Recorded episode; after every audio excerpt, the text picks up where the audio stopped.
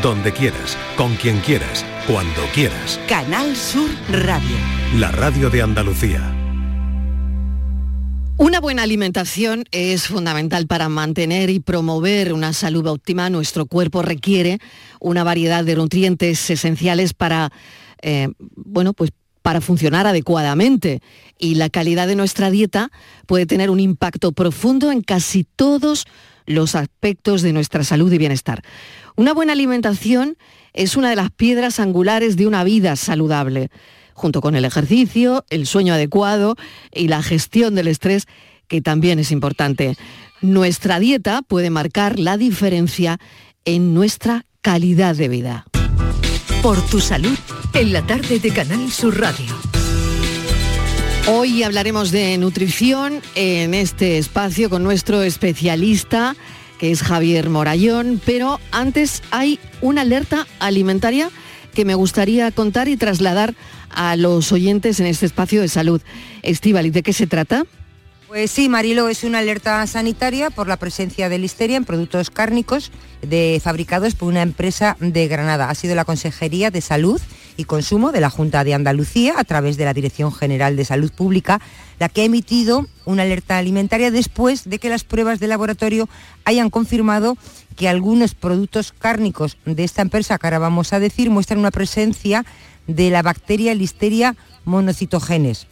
La alerta Mariló afecta a varios productos, como por ejemplo fuet, salchichón, chorizos ibéricos, además también de chorizo de vela picante y queso de cerdo. Están producidos todos estos embutidos eh, por la empresa Industrias Cárnicas Sierra Nevada, que está situada en la localidad granadina de Cájar.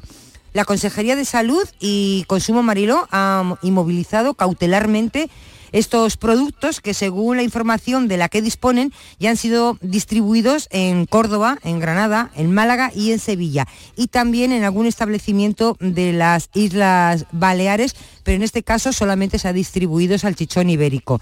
La Junta eh, de Andalucía recomienda a las personas que tengan en casa estos productos eh, que están incluidos en la alerta que por supuesto se abstengan de consumirlos y los devuelvan al punto de compra.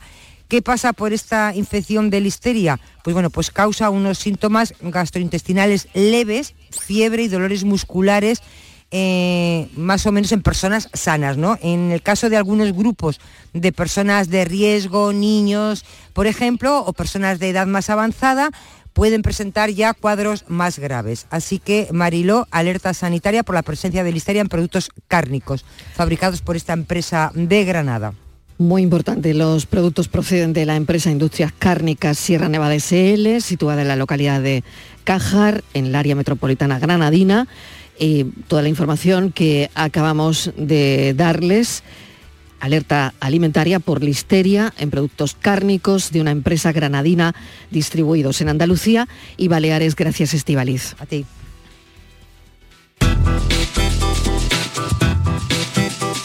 Estos son nuestros teléfonos 95 1039 105 y 95 1039 16.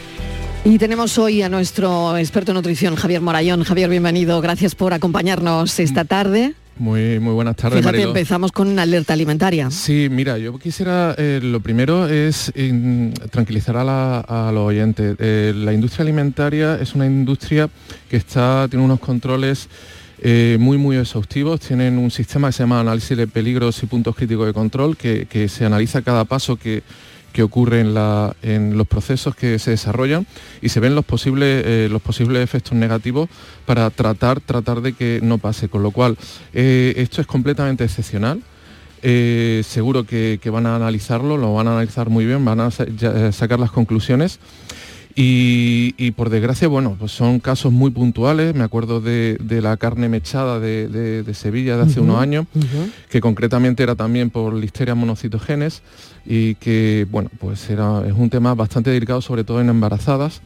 Pero bueno, que, quitado esos, esos, casos completamente excepcionales, eh, la gente puede estar muy tranquila porque la industria alimentaria en general, eh, en Andalucía, en España, en Europa, tiene una normativa muy, muy estricta y unos controles muy exhaustivos. Pues ahí está esa detección y qué suerte que tenemos hoy a nuestro experto, que Javier Morayón es biólogo, experto en tecnología de los alimentos, así que nos viene fenomenal para que hoy haya podido comentar esta noticia. Pero ya les digo que hoy abrimos el teléfono con el asunto nutrición. Voy a hacer una propuesta de menú a Javier, un menú ilustrativo centrado en alimentos ricos en hidratos de carbono. Parece que el hidrato de carbono va a ser hoy la estrella del programa. Y mm, ahora Javier me va a decir qué hago bien y qué hago mal. Mañana voy a desayunar. Javier, apunta lo que voy a desayunar mañana. Venga, estoy atento. Tostadas de pan blanco con mantequilla y mermelada. Me voy a tomar un zumito de naranja recién exprimido y un café con leche. Ese va a ser mi desayuno de mañana. El almuerzo. Voy a hacerme una ensalada de pasta con atún. Em, fusilis. Voy a elegir los fusilis. Estupendo. Voy a beber agua, de beber agua, y de postre una manzana. La merienda, me voy a tomar dos galletitas integrales, una macedonia de frutas. Por ejemplo, he comprado un mango que está riquísimo, mango, fresas y manzana. Y no le voy a añadir ni leche ni yogur. ¿Vale? Muy bien. Me queda la cena. ¿Quieres oír mi cena? Venga. Venga, mi cena. Arroz blanco, no le voy a echar ni queso ni proteínas. Eh, me gusta mucho el arroz blanco con un poquito de mm, pone- poquito de pan con aceite de oliva, por ejemplo, porque si no, no no tiene gracia. El arroz blanco a palo seco. Un Yo lo acompaño con un poquito de, pues eso, con mi pancito y eso. Y luego me voy a hacer un sorbete de limón en la máquina esta que tú ya sabes que a mí me encanta y mm, en el robot de cocina. Me sale muy rico los sorbetes de limón. Y me voy a tomar un sorbetito de limón. ¿Qué estoy haciendo bien y qué mal? Vale, Venga, por me do- dejo que me digas ¿Por todo lo que... ¿Por dónde empieza, María? Tú empieza. Empiezo por, ¿Por dónde? Por el ¿no? desayuno. Venga, empieza por el desayuno. Eh, bueno, eh, se nos va a hacer cortar el... Te va a faltar sí, me programa. va a faltar Te va a faltar programa. Eh, bueno, mira, ya que hablamos de desayuno, me, Sí. me gustaría esto de, por ejemplo, hablamos de que el desayuno es la comida más importante del día. Sí. Y esto no tiene mucho de razón o no hay muchos estudios que avalen esto. Esto viene de, de algunas consideraciones un poco antiguas, de unos estudios que... que O sea que ya no es el desayuno la comida No. más importante del día. no, no, es una comida más, es una comida más Bien. y, y tiene la misma importancia que cualquier otra. Y esto viene indicado porque eh, hay que romper un poco unos, unas normas extrañas que venían de, de hace muchos años, como la de tomar cinco, cinco porciones o cinco comidas al día, que era algo como inamovible y nunca se supo bien de dónde venía. Pero, pero realmente los estudios no lo avalan. El- en el desayuno sí, en el desayuno hubo unos estudios que afirmaba que, que los chicos, se estudió en los alumnos, en los estudiantes, que los chicos que, que desayunaban, que desayunaban en su casa tranquilamente, pues tenían eh, un 30% de resultado superior a la media. Entonces se llegó a afirmar que desayunar eh, te hacía mejorar un 30% tu En el resultado rendimiento, tus ¿no? resultados Ujú, académicos. Pero claro, aquí hay una frase que nos gusta mucho decir a la gente de ciencias que correlación no indica causalidad. ¿Eso qué es? Bueno, el que tú veas, el que tú veas que algo se correlaciona, que algo tiene relación, no tiene por qué ser una relación de causa-efecto. Puede ser incluso casualidad. En este caso luego se estudió y se vio que realmente los chavales que desayunaban es que tenían vidas más ordenadas, vidas pues que cumplían sus horarios, luego tenían una eh, pues a lo mejor unas familias que estaban más pendientes de Sí, esos sacaban ese de- tiempo para desayunar, Claro, ¿no? Efectivamente. Entonces ahí sí se vio que, que era muy importante el tema académico, pero o sea, ese 30% no venía no venía del desayuno, venía de... Pero bueno, vamos a centrarnos en tu desayuno. Vale, venga, parece. en el mío eh, tampoco Dices- es un desayuno muy copioso, la verdad, tostada de, Vale, de pero- pan con no. mantequilla y mermelada. Vale, tostada de pan blanco. ¿Por qué blanco? Ay, yo qué sé, a mí me gusta el pan blanco. ¿Y por qué no integral? ¿Por qué no... eh, Convénceme para que lo cambie. Venga, A te ver. convenzo. Mira, el pan blanco está hecho de harina refinada. ¿De acuerdo? A la harina, el grano, le hemos quitado el germen y le hemos quitado el salvado. Y no hemos quitado, y no hemos quedado únicamente con el almidón. ¿De acuerdo? Y ya está. Y sale un pan blanco que nuestros abuelos pues les gustaba mucho porque en la guerra y en la posguerra pues no había. Entonces de repente se convirtió en un objeto de deseo que de alguna forma lo hemos heredado nosotros. Pero el pan blanco, fíjate, si tú te lo dejas un poquito en la lengua, en la boca, y empieza eh, eh, la digestión, empieza a, saberte, a saberte dulce. ¿Por qué? Porque el almidón no es otra cosa que un montón de glucosa encadenada y entonces empieza a romperse. ¿Qué quiere decir esto? Que básicamente ese pan blanco se va a convertir rápidamente o se va a comportar casi como si fuera azúcar. Entonces no nos interesa. Vale, entonces el pan blanco ya de entrada lo tengo que cambiar por espelta o integral. Integral, pero integral, 100%. Desde la última, integral 100%. Sí, desde el último cambio normativo están obligados a decirnos qué porcentaje integral es. Antes, con un tan siquiera, a lo mejor un 1%, pues ya no podían decir integral. Ya no, ya el porcentaje tiene que aparecer. Entonces, siempre vamos a intentar buscar 100%. Y otra cosa interesante en el pan es el grado de fermentación. Últimamente, pues los panes industriales casi no tienen tiempo de fermentación y esto luego lo sufrimos en digestiones más pesadas. Entonces es interesante que tengamos un tiempo de fermentación suficiente, por ejemplo, un día sería ideal, para que ese pan pues venga hacia nosotros con una masa mucho más elaborada y no sea mucho más digestivo. ¿Y la mantequilla de la mermelada algo que decir? Eh, mucho, es que no, tampoco, mucho que decir. Mantequilla. ya no voy a desayunar lo que yo tenía pensado. Claro, mantequilla. Mira, eh, los romanos separaban, el Imperio Romano los romanos separaban a la civilización de los bárbaros entre los que utilizaban aceite de oliva y mantequilla. Así que eh, Vale. Teniendo aceite de oliva virgen extra. ¿Qué hago utilizando mantequilla? ¿Qué hace? A ver, tampoco es tampoco es ningún crimen. Es decir, si, si, nos gusta mucho la mantequilla de vez en cuando, no pues pasa nada. Es un alimento, es un alimento que hemos se ha rehabilitado, se ha rehabilitado un poco, un poco en los últimos años. No es tampoco el demonio que se pintó hace hace más o menos una década, pero no es una no es la mejor opción. O sea que la tostada tiene que ser integral con aceite de oliva. Aceite de oliva virgen extra. Aceite de oliva virgen hay que extra. ponerle todos los apellidos al aceite. Integral. Vale. Eh, ¿Qué, pasa con el zumo de naranja recién exprimido y el café con leche? Vale, pues mira, aquí tenemos eh, la fruta. La fruta aparece, pero la eliges en una versión que no nos interesa demasiado. En zumo. En zumo. ¿Qué hemos hecho en el zumo? En el zumo hemos exprimido dos, tres naranjas ¿De acuerdo? Imaginemos son naranjas maduras, están muy ricas. Y me he quedado sin vitaminas, como decía mi abuela. No, vitaminas sí van a ir, ¿vale? La vitamina C hidrosoluble va a estar ahí, estupenda, pero el problema va a ser que le has quitado toda la pulpa. ¿Vale? La pulpa se ha quedado en, el, en, el, utensilio que hayas utilizado para, para Para exprimirlo. Para exprimirlo y entonces te has quedado solo...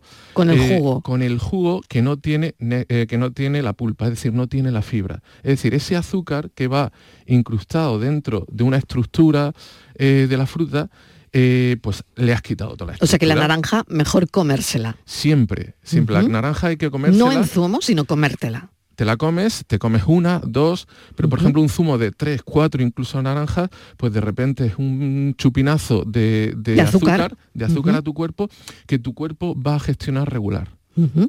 ¿Y el café con leche? Bueno, el café con leche ahí me parece bien. Depende. El café solo tendría o sea, que, solo me ha dejado el café con leche. Eh, bueno, el café te podría me ha cambiado añadir, todo lo demás. Te podría añadir algo más. Eh, intenta evitar el torrefacto. Vale. Eh, ¿vale? Y, y, el natural, pues, pues genial. ¿Y le vas a añadir algo al café con leche? No, me lo voy a tomar solo. Ya conociéndote, Muy bien, genial. me lo voy a tomar solo. Pero oye, ¿y el café con leche lo puedo cambiar por un té? Sí, sí, sí. Por ejemplo, el té verde tiene una cantidad Porque tengo uno de canela que me gusta mucho. Bueno, genial. Puede ser. Sí, sí, las infusiones están muy, muy recomendadas y hay una serie de infusiones que nos, eh, nos eh, aportan un montón de polifenoles, de antioxidantes que, van muy bien. Incluso para la garganta, por ejemplo, yo que soy profesor, pues intento manejar, manejar varios tipos de infusión porque eh, termino con la garganta a final de la semana. Claro. Bueno, pues vamos a decirle a los oyentes que del desayuno que yo he traído hemos cambiado cosas y de una manera muy interesante. El pan tiene que ser integral 100%, con aceite de oliva virgen extra. La naranja, mucho mejor comértela que no exprimida, porque eh, cuando exprimimos nos quedamos sin, sin nada, realmente y solo el azúcar, como dice nuestro experto, y café con leche o, o té. Vamos con el almuerzo, pero el teléfono está abierto. Hacemos una pequeña pausa para la publi y seguimos con el menú de hoy. Estos son nuestros teléfonos 95 1039 105 y 95 1039 16. Aquadeus, ahora más cerca de ti, procedente del manantial Sierra Nevada, un agua excepcional en sabor, de mineralización débil que nace en tu región. Aquadeus Sierra Nevada es ideal para hidratar a toda la familia y no olvides tirar tu botella al contenedor amarillo. Aquadeus, fuente de vida, ahora también en Andalucía. A que esta cuña se escucha mejor así que... ¡Así! Lo bueno, si es de cerca, es mejor. El 26 de octubre a las 11.30 horas, en la sede de Sevilla City Office, en el Paseo de Marqués de Contadero, cuarta edición de las Jornadas Republic, dedicadas esta vez al valor de la cercanía y la proximidad para la publicidad andaluza. Compartiremos experiencias y tendencias de medios, agencias y anunciantes. Organiza AEPS con el patrocinio de la Junta de Andalucía. Canal Sur Radio, la radio de Andalucía. Estás estupenda. Gracias. Medicina estética en Clínica Doctor Ortiz. ¿Tu hermana y tu hermano también? Ellos cirugía plástica en Clínica Doctor Ortiz. ¿Y el pelo de tu marido? Ah, injertos capilares en Clínica Doctor Ortiz. Ahora en Clínica Doctor Ortiz ampliamos servicios. Ginecología general, funcional y oftalmología. Seguridad, confianza y satisfacción de nuestros clientes.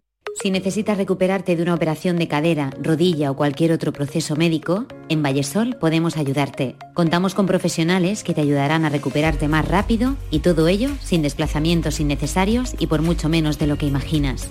Infórmate en el 924 24 25 o en vallesol.es. Vallesol, te cuidamos diferente porque eres único. Descubre Ato Verde Soul, tu hogar en Las Pajanosas, Sevilla, con vistas a campo de golf, entorno natural, con chalets de 3 y 4 dormitorios y zonas comunes con piscina y club social. Ato Verde Soul. Para más información, llama al 672 67 6825 o entra en realia.es. Visítanos en Club de Golf Ato Verde. En Sevilla, Circo Las Vegas, instalado junto al Estadio La Cartuja, te presenta su espectáculo de moda Barbie, para disfrutar en familia. Atracciones y risas aseguradas con los payasos. Circo Las Vegas, en Sevilla, del 31 de octubre al 26 de noviembre. Venta de entradas en circolasvegas.es. En mi casa recogemos el agua de la ducha hasta que sale caliente y luego la usamos en el inodoro para regar las plantas o para fregar el suelo. Gracias a tu ayuda hemos logrado reducir el consumo de agua, pero la sequía persiste y la situación es grave, porque no hay agua que perder. Cuida cada gota. Emasesa, tu empresa pública del agua.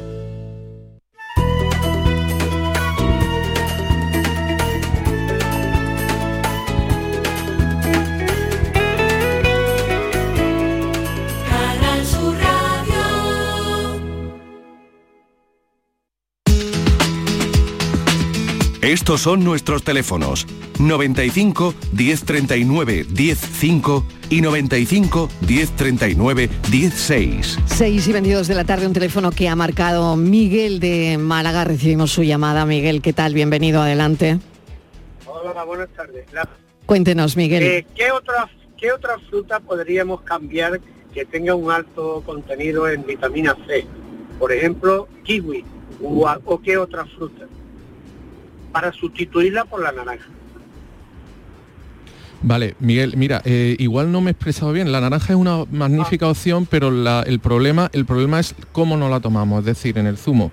Es decir, la naranja no tiene ningún problema siempre que no la tomemos eh, con toda su pulpa, es decir, con toda, con toda su estructura. Es decir, que no la comemos eh, con, a gajos. Por ejemplo, el kiwi que, que ha comentado usted, pues otra magnífica opción de, para, para obtener vitamina C. En general, los cítricos eh, van a tener una- un contenido en vitamina C espectacular, pero en general es algo común a toda, a toda la fruta. Por ejemplo, eh, ahora mismo estamos en periodo de mango, ¿vale? El mango de Ujú. Vélez Málaga, que es una auténtica maravilla. Sí, de la comarca de la Axarquía, ¿eh? Claro. Efectivamente, y, y es un contenido en vitamina C también muy muy notorio y que, y que tomado con su pulpa pues eh, no- nos sienta estupendamente. Claro, Miguel, porque a- no todo el vamos, yo no sé si usted lo dice porque no a todo el mundo la, naranja le sienta bien, ¿no? Y podemos sustituir la naranja Claro. pues por, por con lo que está diciendo, kiwi. Sí, eh, por ejemplo, Claro. eh, la manzana depende, por ejemplo, manzanas eh, verdes un poquito más ácidas, tienen también un contenido en vitamina C muy interesante, peras, en fin, aparecen en un montón de en un montón de frutas. No es algo no es algo solo exclusivo de, De la los- naranja de la vitamina C, ¿no? De los cítricos de la naranja. Muy bien. Miguel, Sí, pues bueno, yo, yo me sí. refería exactamente al- a, a la naranja no exprimida, sino tomada en, en- en trozos y comida. Eh, pero tengo una, una pregunta más, si es posible. Sí, sí, Eh, claro. El agua, el, el, eh, un limón exprimido en agua, en un vasito de agua, en ayuna, ¿qué tal es? Vale, este, ¿Qué, puede- qué beneficio puede organizar, eh, dar al organismo? vale, pues Gran este- mito, ¿no? Sí, este es uno de los mitos. Muy bien. Este es uno de los mitos. Miguel, me alegro mucho de que haya hecho esa pregunta. ¿Eh? Muy bien. Sí, Me yo- alegro de la pregunta. Sí, yo también. Es que yo lo tomo, es que yo lo tomo cada día. Vale, pues entonces siento que le voy a quitar una de sus costumbres o le voy a tratar de convencer de lo contrario. Eh, mire, eh, Pero este- Miguel, que usted puede seguir haciendo lo que quiera, ¿eh? Simplemente el experto le va a dar, bueno, pues lo que él piensa, ¿no? Al limón, al limón se le ana- eh, bueno, el limón es una fruta estupenda, da un contenido en, en vitamina C, en ácido cítrico estupendo. Pero eh, salió, bueno, este, este mito de, que en ayunas pues era hasta anticancerígeno. He llegado a leer yo que ayudaba a las digestiones, que quemaba grasas, que hacía todo eso. Bien, eh, hoy por hoy, hoy por hoy no hay ninguna evidencia científica de tal cosa. ¿Vale? Y lo único Que que, eso hay... no quiere decir que dentro de unos años la haya, en- Javier. En, ciencia, en ciencia, en ciencia no lo siem- sé. en ciencia siempre nos comportamos así. La evidencia Mm. eh, hay que demostrarla. Entonces, ho- hoy por hoy no puedo, no puedo afirmarla. Lo único que hay encima de la mesa son estudios por parte de los colegios de odontólogos eh, que dicen que cuidado con esta costumbre porque podemos estar dañando el esmalte de los dientes. Eh, por el Pero ácido- ya está, por- ¿no? por- sí, Por el está, ácido, por el propio eh, ácido de, Del limón, era limón. correcto, igual, ¿no? Pues, Sí. Bueno, pues si no sirve Bueno. para nada y además puedo dañar el esmalte, Pues yo qué sé, y ya Miguel, eso es cosa suya. y cambiar y cambiar esa costumbre de en ayuna tomar bueno un vaso de agua sin nada y ya está. Bueno, Porque- perfecto, nos hidratamos después Sí, de, después de dormir y está estupendo. Bueno, pues ya está, Miguel. Ese era, lo, ese era el objetivo y Buena era lo que yo pregunta. he hoy, había oído siempre. Buena Muchas pregunta, gracias muchísimas la gracias. Una, un Adiós, abrazo, nada. gracias. Antonio nos está llamando desde Tarragona, que nos está escuchando desde la aplicación. Antonio, ¿qué tal? Bienvenido, gracias por escucharnos. Buenas tardes, Muy buenas buenas tardes. Adelante. Profesionales al máximo. Ea, no, muy escucho bien. nada más, no escucho nada más que Canal Sur. Me alegro mucho, me alegro mucho, Antonio. Bueno, pues dígale usted al- a nuestro experto hoy. Vale, eh, sí, mire, eh, yo tomo tres cafés diarios, pero me los tomo solo, sin azúcar y sin nada. ¿Es correcto? Es perfecto. Eh, los últimos estudios sobre el café. Qué eh, alegría, qué alegría que yo no, no he hecho nada bien hoy, pero usted, Antonio, lo hace bien. Venga, a ver. Bien, bien, ya, ya empiezan los, los oyentes a hacerlo, a hacerlo muy bien. Pues sí, mire, eh, lo- los últimos estudios sobre el café eh, pues eh, están hablando cada vez eh, mejor. Y, y- y como usted se lo toma, pues es la mejor opción. ¿De acuerdo? El café eh, atesora pues polifenoles, atesora antioxidantes, el propio, la propia cafeína ha, ha demostrado eh, en cantidades, como usted se toma dos, tres cafés diarios, hasta cuatro, no hay ningún problema, eh, ha demostrado incluso ser cardioprotectora. Es decir, al, al contrario de lo que eh, tradicionalmente se, se pensaba. Que por esto es bueno la ciencia, porque los nuevos, los nuevos descubrimientos, las nuevas investigaciones, pues nos matizan, nos, nos corrigen cosas que, que se pensaba. Entonces, y el hecho de que usted no le añada algo, eh, tipo azúcar o tipo eh, cualquier otro edulcorante, eh, pues obtenemos lo mejor del, eh, del café sin necesidad de ningún tipo de peaje, es decir, sin necesidad de, de- de pagar esos peajes que pagamos con ese azúcar que, que nos da un subidón eh, de glucosa en sangre, que nos obliga a, a actuar con la insulina y que puede empezar a generar resistencias de insulina, síndromes metabólicos, diabetes tipo 2, etcétera. Pues Antonio se toma tres cafés al día y lo hace bien, según nuestro experto, eh, porque además lo hace sin azúcar y ya, vamos, ahí te ha, te ha alegrado No, la tarde. no, ahí- ahí- Javier Morayón ahí te ha ha- alegrado la tarde. me ha ganado, Eh, me ha ganado. te ha ganado. Bueno, pues vamos a recordar el teléfono del programa. El café cardioprotector.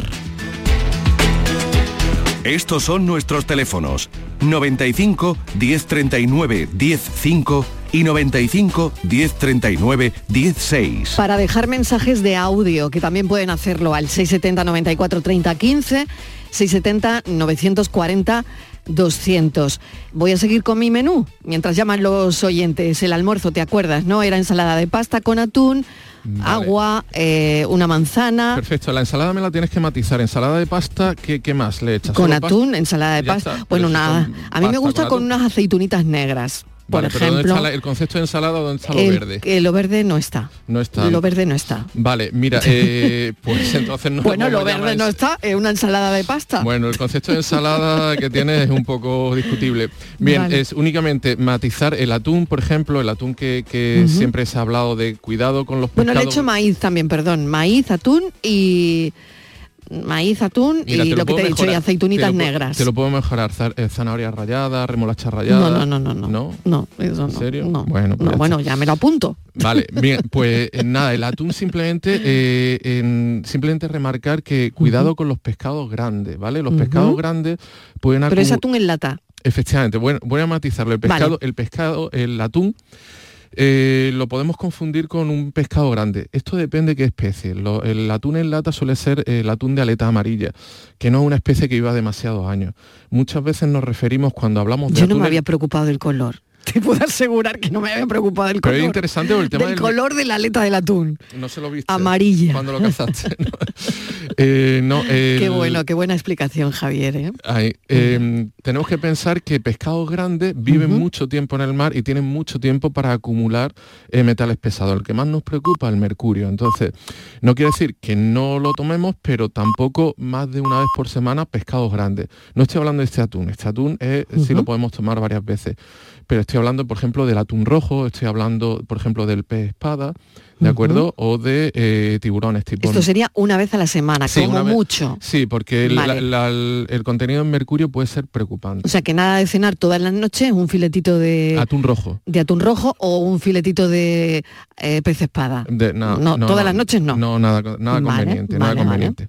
Venga, seguimos, si te Venga, parece. seguimos. En la Eh, merienda, dos galletitas integrales, una macedonia de frutas con mango que tú has dicho que están muy buenos. A ver, Macedonia de fruta, eh, aplauso, aplauso, Ah, porque en fija- enci- encima no me dice, no me, no me, no lo bates, es decir, No, que no, vas- no, no, no. que vas a, a- Con mango, fresas y manzanas. Claro, vas a utilizar eh, todo tu sistema digestivo, desde la boca hasta el estómago, el- toda la, zona intestinal, pero es que muchas veces eh, evitamos la boca, evitamos masticar, evitamos utilizar, utilizar eh, los enzimas que ya están en, la saliva. Sí.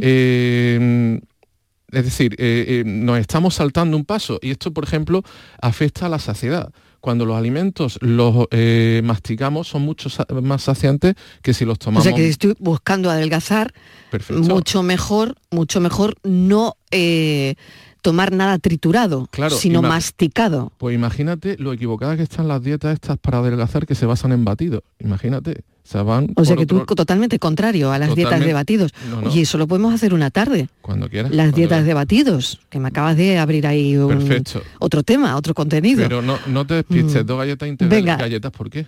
Galletas porque a mí me encantan las galletas. A ver, y galletas Soy la integrales. monstrua de las galletas. Galletas integrales, eh, ¿a qué llama- Integrales, a- porque ¿A qué bueno, llama integral? Yo que sé, pues viene en la caja, dice galleta integral. Está muy rica. Vale, seguramente tengan un poquito de salvado, Mm, ¿vale? Y- sí. y, entonces Sí. a ti te aparece... A mí me viene muy bien. Vale, Además, esa es mi dosis, dos galletitas integrales. pues la, nada, eh, una Pues no. opción malísima. Malísima. No o sea te la que, recomiendo que lo único que he hecho bien de- en todo este menú ha sido la macedonia de frutas y el agua, De momento. Bueno, la manzana está bien. ¿eh? A la manzana también está bien. Bueno, vamos con la cena. Eh, Eh, ar- arroz blanco, Arroz blanco.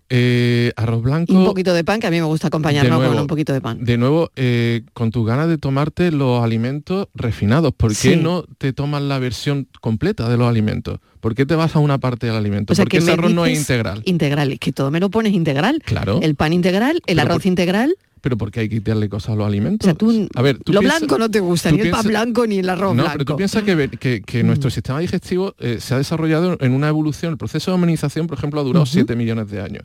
Y, y nuestros antepasados nunca refinaron nada. Es decir, estamos totalmente acostumbrados a que el alimento venga completo y a que nuestro sistema digestivo lo vaya Y el digiriendo. alimento completo es integral. Claro. Aunque tú no quieras adelgazar, es integral el bueno. Claro, claro. Es que da igual eh, lo, de, lo de adelgazar o no. Estamos, estamos hablando Comer de, sano. de cuidar nuestro sistema digestivo, de comer sano, de que, la, de que la dieta nos siente bien, de que luego esto se refleje en nuestro día a día y, por ejemplo, los análisis sanguíneos.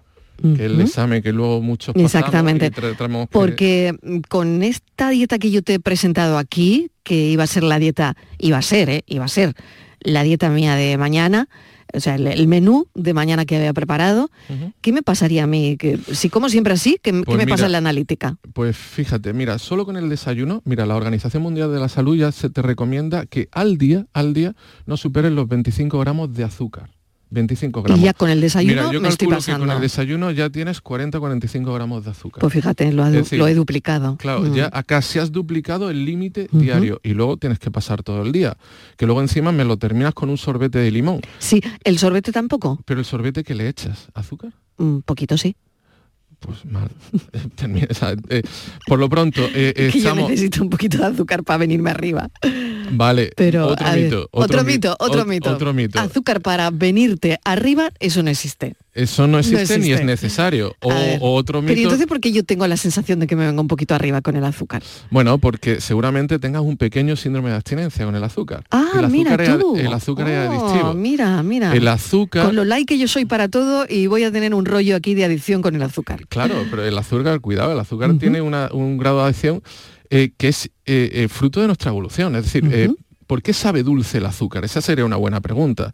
El azúcar sabe dulce no por casualidad, sino porque nos proporciona mucha energía directamente. Entonces nuestros cerebros han evolucionado a interpretar ese producto como dulce, es decir, nuestro cerebro nos recompensa con algo que nos da energía directamente. Esto, nuestros antepasados, hace un millón de años, era muy difícil de encontrar en la naturaleza. Entonces, una vez que lo encontraban, pues eh, el cuerpo les invitaba a comer todo lo que pudieran. De hecho, una vez, eh, muchas veces cuando nosotros empezamos a comer dulce, eh, como que no podemos parar, ¿vale? Como que al principio no teníamos ganas, pero luego no podemos Y además parar. quieres todos los días, ¿verdad? Claro, es un Mm. sistema, es un sistema de supervivencia, de garantizar, de garantizar la energía. Pero claro, en una sociedad hiperazucarada, esto es un problema. Esto es un problema. Entonces, el que tu cuerpo eh, te pida azúcar no quiere decir que eso sea una buena opción. Ni que el azúcar, por ejemplo, sea el- la gasolina del cerebro, que es también otro de los mitos que, que se dicen. Es cierto que el cerebro casi solo consume glucosa, pero eh, la glucosa puede venir por muchas otras vías. Es decir, viene por, por la digestión de hidrato de carbono complejo, puede venir también por la eh, metabolización de, de ácidos grasos, puede venir por muchas otras cosas, por muchas otras vías. Bueno, glucosa exactamente no, pero por ejemplo, eh, cuerpos cetónicos que, que, bueno, que al final van, van, a, a- van a utilizarse de la misma forma. Es decir, no, eso de tomar azúcar directamente porque me activa, porque eh, mi cerebro lo necesita, no, mito. Mito. Ha quedado muy claro, Javier Morayón. Bueno, vamos a recibir un, WhatsApp de los oyentes. Creo que hay dos. Vamos a lanzar el primero. Venga. Eh, buenas tardes. A ver, el azúcar mejor moreno que blanca, ¿verdad? Porque yo suelo usar el moreno para por las tardes, el azúcar moreno para los té y la blanca por la mañana para el café. Javier. Bien, eh, pues es que no... A ver, ¿cómo lo digo? Pues que suene suave.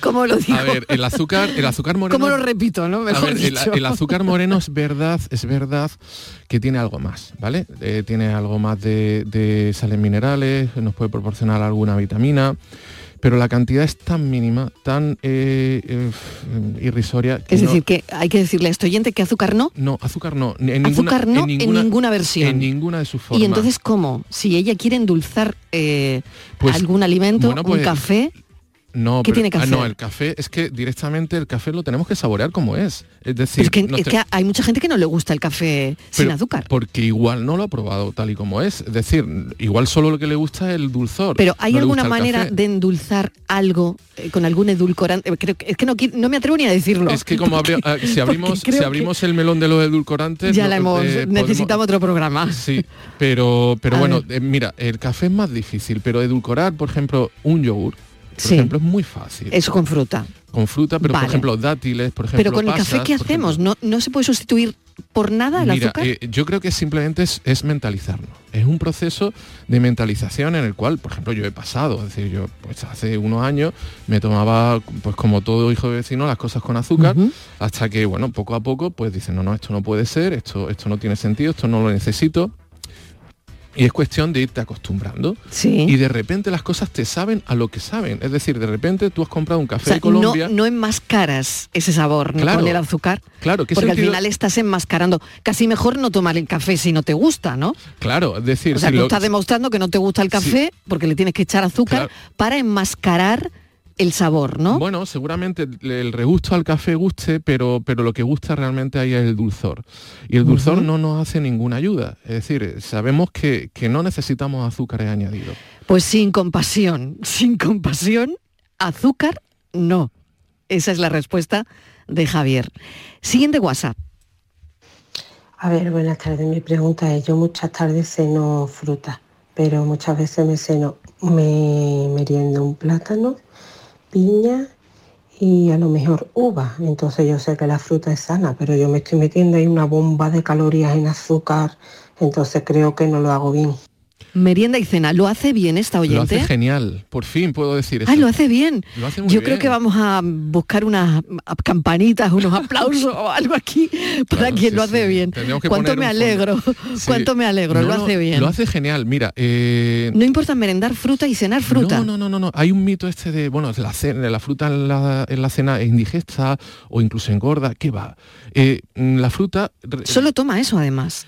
Nos ha Perfecto. dicho eso la oyente. Bueno, no pasa nada. Lo hace Ah, Habría, que ver, habría que ver el resto del día para ver si está balanceado, está equilibrado, a ver si realmente, bueno, el aporte de proteínas, el aporte de grasas, pero, pero bueno, a priori, eh, por lo que nos dice merienda, cena, fruta, fruta entera, fruta con toda su pulpa, fruta con toda su estructura, con su fibra, con sus vitaminas, genial, no hay ningún problema. El que tome mucha fruta, no, no va a tomar mucha, porque la fruta de esa forma es muy saciante. Es decir, y aunque tome mucha, calóricamente, eh, ella le preocupaba el tema de calorías, una bomba calórica, ¿qué va?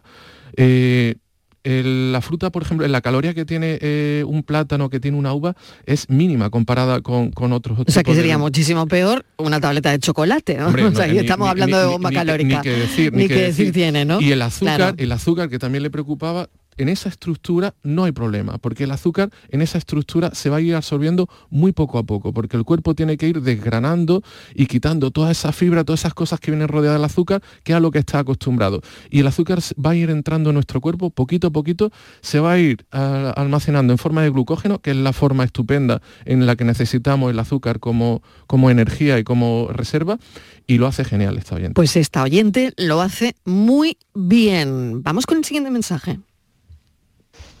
A ver, buenas tardes.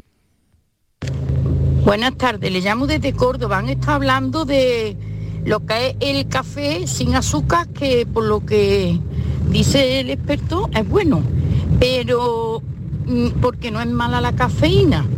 Pero le diría, si yo lo que tomo es descafeinado, el descafeinado también puede llegar a ser bueno. Venga, buenas tardes. Buenas tardes. Venga. Gracias por el programa que están dando. Muchísimas gracias. Eh, Javier, Mm, pues nada, descafeinado. Aquí nos quitamos un poquito, un poquito de las cosas buenas que tiene la cafeína, pero realmente los descafeinados les queda un poquito de cafeína. Y sin embargo, los polifenoles y otros elementos eh, activos, eh, antiinflamatorios, por ejemplo, sí los va a tener el café descafeinado. Así que perfecto. Si ella por razón- Descafeinado también. Descafeinado o sea, que también. mito también eso de el descafeinado es malo. No sé cuán- No, no, esto era mito también. Esto era mito, esto era mito. mito. total. O sea, descafeinado, Es, no es tan bueno como el eh, como el mejor café, eh, pero si café tomas descafeinado, normal, no pasa ¿vale? nada. Café solo natural. eh. Descafeinado natural, ¿no? Sí, eh, bueno, café solo natural, no torrefacto. Vamos a intentar evitar, eh, porque tienen otros procesos industriales que no nos interesan demasiado. Pues esta oyente también lo hace bien, qué alegría le estamos dando a Javier Morayón. Recordamos el teléfono 670 94 30 15, 670 940 200. Estos son nuestros teléfonos 95 1039 105 y 95 1039 16.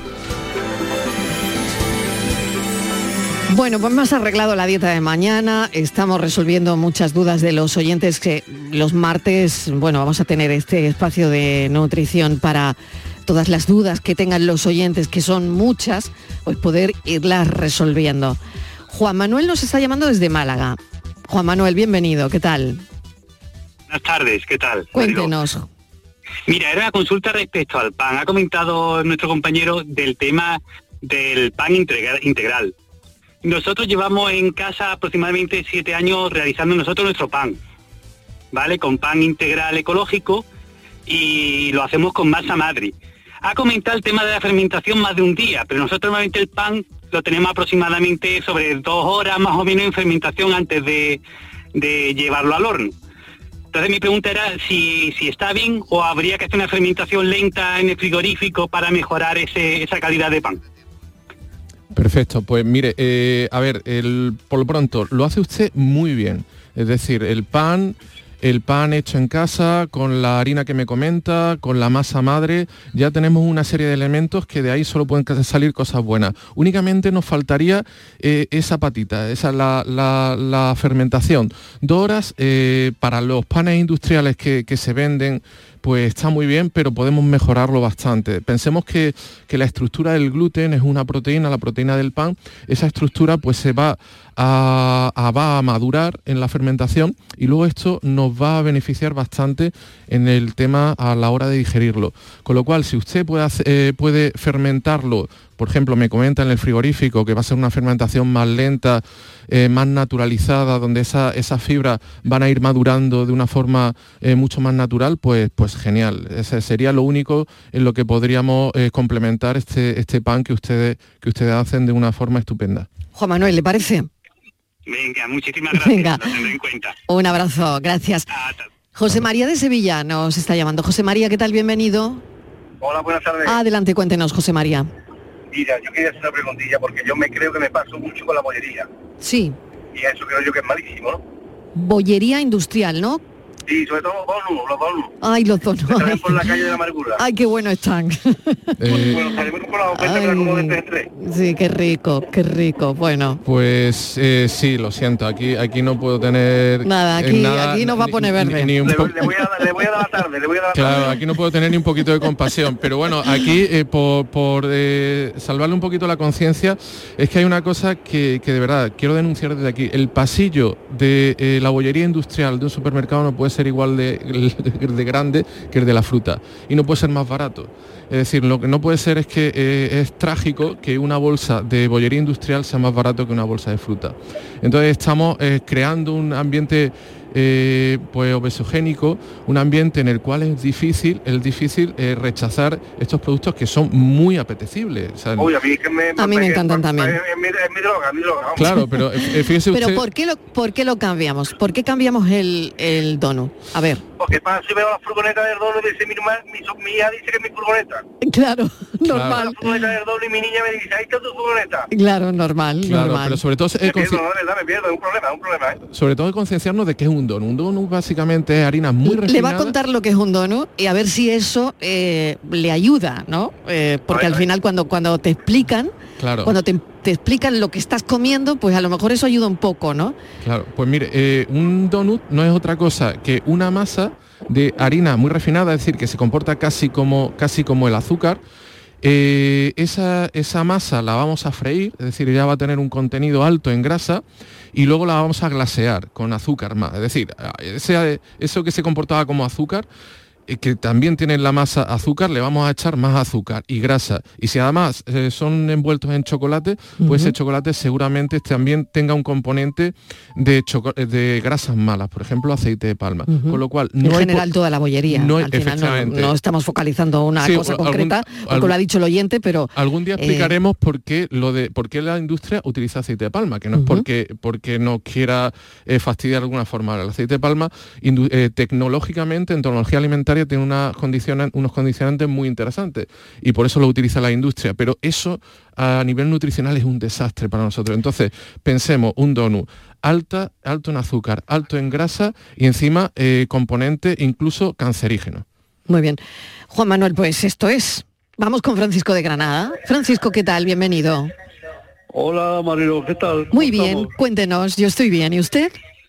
Pues muy bien también. Muy bien, pues vamos con la cuestión. Bueno, vamos a ver. eh, el- quería hacer una pregunta. Tiene que sobre- bajar un poco el volumen de la radio. Eh, Francisco, escúcheme un segundito. Eh, baje el volumen de la radio porque si no todo se retroalimenta y me va a oír mejor por teléfono y al experto también. Francisco, adelante. Bueno, pues quería hacer una pregunta sobre el café, abundando sobre él. Pues si las cápsulas estas que venden de café, eh, bueno, sin decir marcas, Vale. Pero son mejores, son peores, eh, perjudican más, son beneficiosas, que, ¿qué me puede responder? Qué buena pregunta, Francisco, porque yo me estaba haciendo la misma pregunta que usted. Y me alegro de su pregunta y de su llamada. Bueno, Venga, vale, telepatía estupendo. Pues, tenemos. intentamos contestarle. Bien, eh, aquí hay muchísimas marcas, muchísimas variedades y, a- y generalizar sería un poco, eh, pues, eh, en fin, equivocarnos seguro. Pero bueno, a, a bote pronto podemos decir que en general la calidad no es mala. La calidad no es mala eh, de estas cápsulas. Estas cápsulas están teniendo eh, pues mucho éxito, están facilitando en los contenidos de determinados cafés que, por ejemplo, estaban antes muy restringidos, café con un nivel de polifenoles muy interesante, con un nivel de antioxidantes que, no están nada mal. Y de las opciones que tenemos, no son las peores, ni mucho menos. Siempre que las elijamos también de las opciones naturales, ¿vale? Café naturales. Entonces, eh, pues si a usted eh, le viene mejor eh, tomar ese café en cápsula, ¿vale? Eh, pues mm, desde luego no seré yo el que le quite, el que le quite las ganas ni le quite la idea.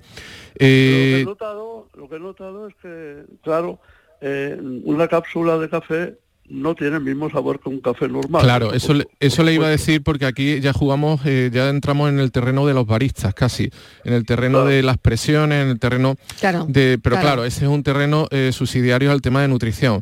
El tema de nutrición, el- el- la cápsula de aluminio eh, per se es un, es un sistema bastante, bastante bueno de, de conservación de las cualidades nutricionales del café. Lo único, ya que estamos hablando de esto, es invitar a todos los oyentes al reciclaje, porque se están Sí, generando señor, un montón claro. de residuos y luego al final, pues estas cápsulas terminan en cualquier sitio. Muy bien. Pues muchísimas gracias. Un Vale, saludo, muchas Francisco. Gracias. y, Gracias. felicidades por el programa. Un beso enorme. Muchas gracias. Hago una pequeña pausa y tenemos un montón de llamadas para, para contestar. Venga, lo hacemos enseguida. Estos son nuestros teléfonos 95 1039 105 y 95 1039 16. Bonita playa, ¿verdad? Sí, y además segura. ¿A qué te refieres? Pues que una playa como esta, libre de edificaciones, protege nuestras costas. A ver, explícame eso. Mira, hoy este mar está tranquilo, pero con las tormentas, el fuerte oleaje se lleva gran cantidad de arena. Una vez pasa el temporal, estas mismas olas la devuelven a la playa. Pero, ¿sabes qué pasa si se ha construido demasiado cerca del mar? Pues que las olas chocan contra estas construcciones y arrastran la arena a tal profundidad que ya no se recupera.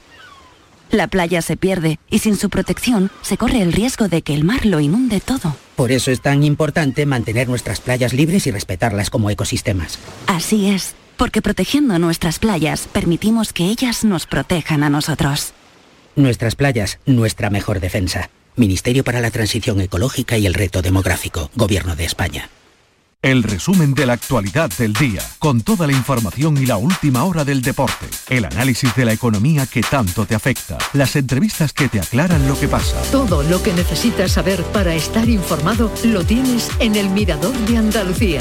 De lunes a viernes, desde las 7 de la tarde, con Natalia Barnés. Contigo somos más Canal Sur Radio. Contigo somos más Andalucía. La tarde de Canal Sur Radio con Mariló Maldonado. Estamos con nuestro experto hablando de un montón de asuntos interesantes que tienen que ver con la nutrición, los oyentes participando. Él es Javier Morayón, es biólogo, experto en tecnología de los alimentos. Y vamos con un audio. Hola, muy buenas, soy María desde Almería. Yo tengo una duda con el tema del azúcar, sí, azúcar. no. Bueno, sé que el azúcar no, pero hace ya tiempo me pasé al sirope de agave, porque el yogur yo sé que es bueno, pero procuro comérmelo o tomármelo natural, pero siempre le añado un poquito de sirope. ¿Eso es bueno? Vale. Sirope de ágave. Vale, bueno, vamos a hablar de mu- vamos, sirope de agave, sirope de arce. eh, por ejemplo, el, no me acuerdo muy bien con la pasta que sostenía de la caña de azúcar, que ahora me acordaré. Hay mucha panela, efectivamente, muchas eh, muchas alternativas, pero al final, al final estamos hablando de productos que eh, varían entre un 70 y un 85% de glucosa o de glucosa y fructosa, que al final la fructosa se va a transformar en glucosa en el hígado. Eh, es decir, el comportamiento es muy similar. Es verdad que pueden, pueden ser elementos que tengan pues algo más, algo más añadido, algo de vitaminas, algo de, de hierro, magnesio, alguna, alguna eh, condicionante más, pero no merecen la pena. No merecen la pena y cada uno pues va teniendo sus campañas publicitarias, van poniéndose de moda, van, pero al final es lo mismo, es eh, elevar de una forma muy preocupante el contenido en glucosa en sangre cuando ya sabemos que con nada lo superamos. Es decir, 25 gramos de azúcar al día, que es el límite que nos pone la Organización Mundial de la Salud, lo podemos superar eh, a nada que en el desayuno se nos vaya un poquito la mano, con lo cual no necesitamos para nada este tipo de edulcorantes, este tipo de, de- de azúcares eh, extras que, que le echamos a la comida. La comida ya los tiene suficientemente. Se nos quedan llamadas y mensajes fuera que trataremos de recuperarlos para la semana que viene, si te parece, Javier, si se Genial. pueden. Sí, sí. Empezaremos con esos mensajes. Estupendo. Y te agradecemos enormemente pues este tiempo de radio, hablando de nutrición, de lo que es bueno, de lo que no, que nos interesa muchísimo. Javier, gracias. Pues muchas gracias a vosotros. Vamos con la pregunta de la tarde para terminar. Y la pregunta, la pregunta hoy es muy simple de hacer y a lo mejor no, no tan fácil de contestar. ¿Es normal que duela la regla? Nos contesta la doctora Rosa Osto, jefa de obstetricia y ginecología del Hospital Virgen de Valme de Sevilla. Doctora Osto, bienvenida. ¿Es normal Hola. que duela la regla? Hola Mariló, buenas tardes. Buenas tardes. Pues eh, mira, eh, eh, como respuesta global y, y así de forma general, sí podríamos afirmar por la prevalencia y por lo frecuente que es que la regla duela. que, ¿Por qué duele? Pues eso es lo que habría que ver. La mayoría de, lo- de las veces el dolor de, de regla, el- la dismenorrea, es un dolor, eh, digamos, sin anomalía o sin enfermedad subyacente. Es por eso por lo que eh, en la mayoría de los casos podemos considerar que, que el dolor de regla en determinadas edades de la vida, en determinados momentos asociados a periodos iniciales de la regla, puede ser normal. Por lo tanto, la respuesta es normal que duela la regla. No sería normal, doctora Osto, retorcerse de dolor, ¿no? Eh, sería eh, algo, un dolor eh, mm, grave o un dolor eh, moderado a grave que imposibilite la realización de las actividades normales. Eso consideraríamos una dismenorrea que a lo mejor precisa de un tratamiento, de una consulta médica. Y lo que no consideraríamos normal sería cualquier dolor que no tuviéramos catalogado como dismenorrea, ya que puede haber otros dolores en la zona pélvica que pudieran corresponder a una patología ginecológica o a una patología digestiva, eh, por ejemplo, una apendicitis, una enfermedad del colon, alguna otra patología que fuera la causante del dolor y que, por tanto, pues no debieran considerarse normal y necesitarían de una valoración y de un tratamiento. Por último, doctora, eh, ¿cuándo me tengo que preocupar? Que esta es la pregunta y un poco el resumen de, de, mm, todo lo que nos ha contado. ¿Cuándo me tengo que preocupar por el dolor de regla? Cuando es un dolor eh, eh, grave, cuando es un dolor que lleva asociado o, otros síntomas, cuando es un dolor que no cede eh, las primeras 24 o 36 horas del inicio de la regla y que no se resuelve con eh, el, un tratamiento básico y, el más indicado, como es eh, el uso de un antiinflamatorio. Pues la pregunta queda respondida. Muchísimas gracias, doctora Osto, jefa de obstetricia y ginecología del Hospital Virgen de Valmen de Sevilla. Gracias, un saludo. Vale, muchas gracias Marilo, un saludo para todos. Pues ha sido la pregunta y la respuesta de la tarde. Le agradezco a todos los oyentes que estén ahí, que mañana a partir de las 4, como siempre, volveremos a contarles la vida y a partir de las 6, de 6 a 7, en el espacio por tu salud, trataremos de cuidarles. Un beso. Adiós. Nadie como ella sintió la tarde y el adiós.